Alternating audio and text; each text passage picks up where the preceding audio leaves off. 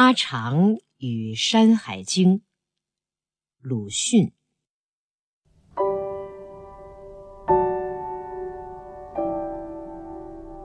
常妈妈已经说过，是一个一向带领着我的女工。说的阔气一点儿，就是我的保姆。我的母亲和许多别的人都这样称呼她，似乎略带些客气的意思。只有祖母叫她阿长，我平时叫她阿妈，连“长”字也不带。但到憎恶她的时候，例如知道了谋死我那银鼠的却是她的时候，就叫她阿长。我们那里没有姓常的，她生得黄胖而矮，长也不是形容词。又不是他的名字。记得他自己说过，他的名字是叫做什么姑娘的？什么姑娘？我现在已经忘却了。总之不是长姑娘，也终于不知道她姓什么。记得她也曾告诉过我这个名称的来历。先前的先前。我家有一个女工，身材生得很高大，这就是真阿长。后来她回去了，我那什么姑娘才来补她的缺。然而大家因为叫惯了，没有再改口，于是她从此也就成为常妈妈了。虽然背地里说人长短不是好事情。但唐使要我说句真心话，我可只得说，我实在不大佩服他。最讨厌的是常喜欢切切叉叉，向人们低声叙说些什么事，还竖起第二个手指，在空中上下摇动，或者点着对手或自己的鼻尖儿。我的家里亦有些小风波，不知怎的，我总疑心和这切切叉叉有些关系。又不许我走动，拔一株草，翻一块石头，就说我顽皮，要告诉我的母亲去了。一到夏天，睡觉时，他又伸开两脚两手。在床中间摆成一个大字，挤得我没有余地翻身，久睡在一角的席子上。又已经烤得那么热，推他呢，不动；叫他呢，也不闻。常妈妈生得那么胖，一定很怕热吧？晚上的睡相。怕不见得很好吧？母亲听到我多回诉苦之后，曾经这样的问过他。我也知道，这意思是要他多给我一些空隙。他不开口，但到夜里，我热得醒来的时候，却仍然看见满床摆着一个大字，一条胳膊还搁在我的颈子上。我想，这实在是无法可想了。但是他懂得许多规矩，这些规矩也大概是我所不耐烦的。一年中最高兴的时节，自然要数除夕了。辞岁之后，从长辈得到压岁钱，红纸包着放在枕边，只要过一宵，便可以随意使用。睡在枕上，看着红包，想到明天买来的小鼓、刀枪、泥人儿、糖菩萨。然而他进来，又将一个福菊放在床头了。哥儿，你牢牢记住。他极其郑重地说：“明天是正月初一。”清早一睁开眼睛，第一句话就得对我说：“阿妈，恭喜恭喜！”记得吗？你要记着，这是一年的运气的事情，不许说别的话。说过之后，还得吃一点福橘。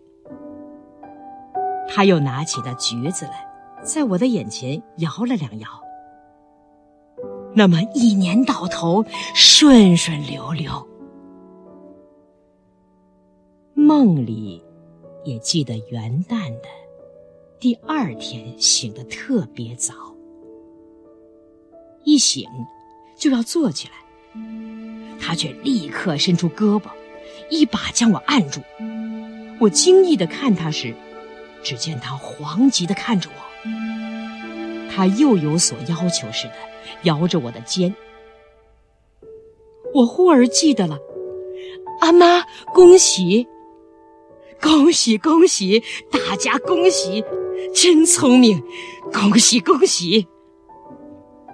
他于是十分喜欢似的笑将起来，同时将一点冰冷的东西塞在我的嘴里。我大吃一惊之后，也就忽而记得，这就是所谓福局。元旦劈头的磨难，总算已经受完，可以下床玩耍去了。他教给我的道理还很多。例如说，人死了，不该说死掉，必须说老掉了。死了人生了孩子的屋子里，不应该走进去。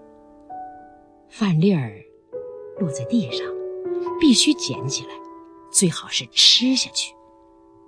晒裤子用的竹竿底下是万不可钻过去的。此外，现在大抵忘却了。只有元旦的古怪仪式记得最清楚。总之，都是些繁琐之至，至今想起来还觉得非常麻烦的事情。然而，我有意时也对他发生过空前的敬意。他常常对我讲长矛，他之所谓长矛者，不但洪秀全军。似乎连后来一切土匪强盗都在内，但除却革命党，因为那时还没有。他说的长毛非常可怕，他们的话就听不懂。他说，先前长毛进城的时候，我家全都逃到海边去了，只留一个门房和年老的煮饭老妈子看家。后来长毛果然进门来了，那老妈子便叫他们“”。据说对长毛就应该这样叫，诉说自己的饥饿。长毛笑道：“那么这东西就给你吃了吧。”将一个圆圆的东西掷了过来，还带着一条小辫子，正是那门房的头。煮饭老妈子从此就害破了胆，后来一提起，还是立刻面如土色，自己轻轻地拍着胸脯道：“哎呀，害死我了，害死我了！”我那时似乎倒并不怕，因为我觉得这些事和我毫不相干的，我不是一个门房。但他大概也即觉到了。说道：“像你似的小孩子，长毛也要撸的，撸去做小长毛。还有好看的姑娘也要撸。那么你是不要紧的。我以为他一定最安全了，既不做门房，又不是小孩子，也生得不好看。况且颈子上还有许多酒疮疤。”哪里的话？他严肃地说：“我们就没有用吗？我们也要被掳去。城外有兵来攻的时候，长毛就叫我们脱下裤子，一排一排的站在城墙上。外面的大炮就放不出来，再要放就炸了。这实在是出于我意想之外的，不能不惊异。我一向只以为他满肚子是麻烦的礼节罢了，却不料他还有这样伟大的神力。从此对于他，就有了特别的敬意，似乎实在深不可测。夜间的伸开手脚占领全床，那当然是情有可原的了，倒应该我退让。这种敬意虽然也逐渐淡薄起来，但完全消失，大概是在知道。他谋害了我的银鼠之后，那时就极严重的诘问，而且当面叫他阿长。我想，我又不真做小长毛，不去攻城，也不放炮，更不怕炮炸，我惧惮他什么呢？但当我哀悼银鼠，给他复仇的时候。一面又在渴慕着绘图的《山海经》呢。这渴慕是从一个远房的叔祖惹起来的。他是一个胖胖的、和蔼的老人，爱种一点花木，如珠兰、茉莉之类，还有极其少见的，据说从北边带回去的马樱花。他的太太却正相反。什么也莫名其妙，曾将晒衣服的竹竿搁在竹篮的枝条上，枝折了，还要愤愤地咒骂道：“死尸！”这老人是个寂寞者，因为无人可谈，就很爱和孩子们往来，有时简直称我们为小友。在我们聚族而居的宅子里。只有他书多，而且特别。志毅和试帖诗自然也是有的，但我却只在他的书斋里看见过陆机的毛诗、草木、鸟兽、虫鱼书，还有许多名目很生的书籍。我那时最爱看的是《花镜》，上面有许多图。他说给我听。曾经有过一部绘图的《山海经》，画着人面的兽、九头的蛇、三脚的鸟、生着翅膀的人，没有头而以两乳当做眼睛的怪物。可惜现在不知道放在哪里我很愿意看看这样的图画，但不好意思力逼他去寻找。他是很疏懒的。问别人呢，谁也不肯真实的回答我。压岁钱还有几百文，买吧又没有好机会。有书买的大街离我家远得很，我一年中只能在正月间去玩一趟。那时候两家书店都紧紧的关着门。玩的时候倒是没有什么的。但一坐下，我就记得绘图的《山海经》，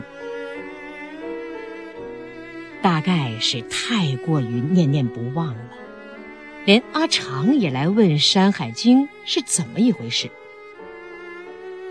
这是我向来没有和他说过的。我知道，他并非学者，说了也无益。但既然来问，也就都对他说了。过了十多天或者一个月吧，我还很记得，是他告假回家以后的四五天，他穿着新的蓝布衫回来了，一见面就将一包书递给我，高兴地说道：“哥儿，有画儿的《三横经》，我给你买来了。”我似乎遇到了一个霹雳。全体都震悚起来，赶紧去接过来，打开纸包，是四本小小的书。略略一翻，人面的兽、九头的蛇，果然都在内。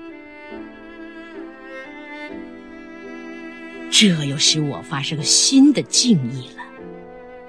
别人不肯做或不能做的事，他却能够做成功。他却有伟大的神力。谋害银鼠的怨恨从此完全消失了。这四本书，乃是我最初得到、最为心爱的宝书。书的模样到现在还在眼前，可是从还在眼前的模样来说，却是一部刻印都十分粗拙的本子。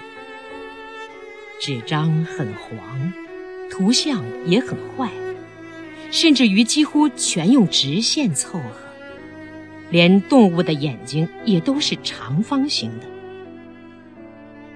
但那是我最为心爱的宝书。看起来却是人面的兽、九头的蛇、一角的牛、袋子似的地浆，没有头而以乳为目，以鳍为口，还要执干戚而舞的刑天。此后，我就更起搜集绘图的书，于是有了石印的《尔雅音图》和《毛诗品物图考》。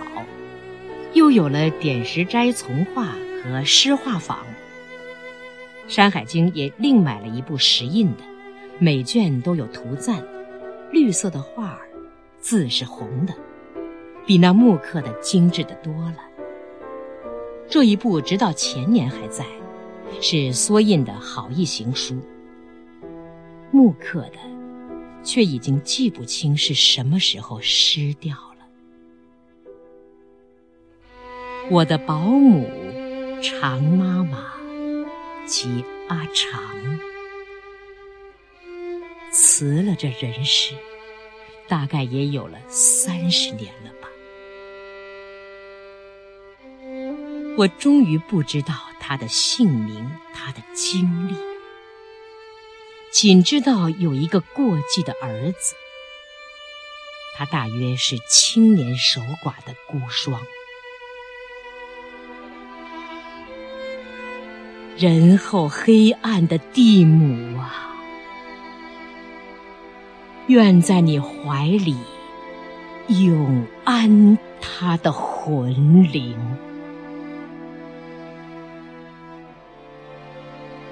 三月十日。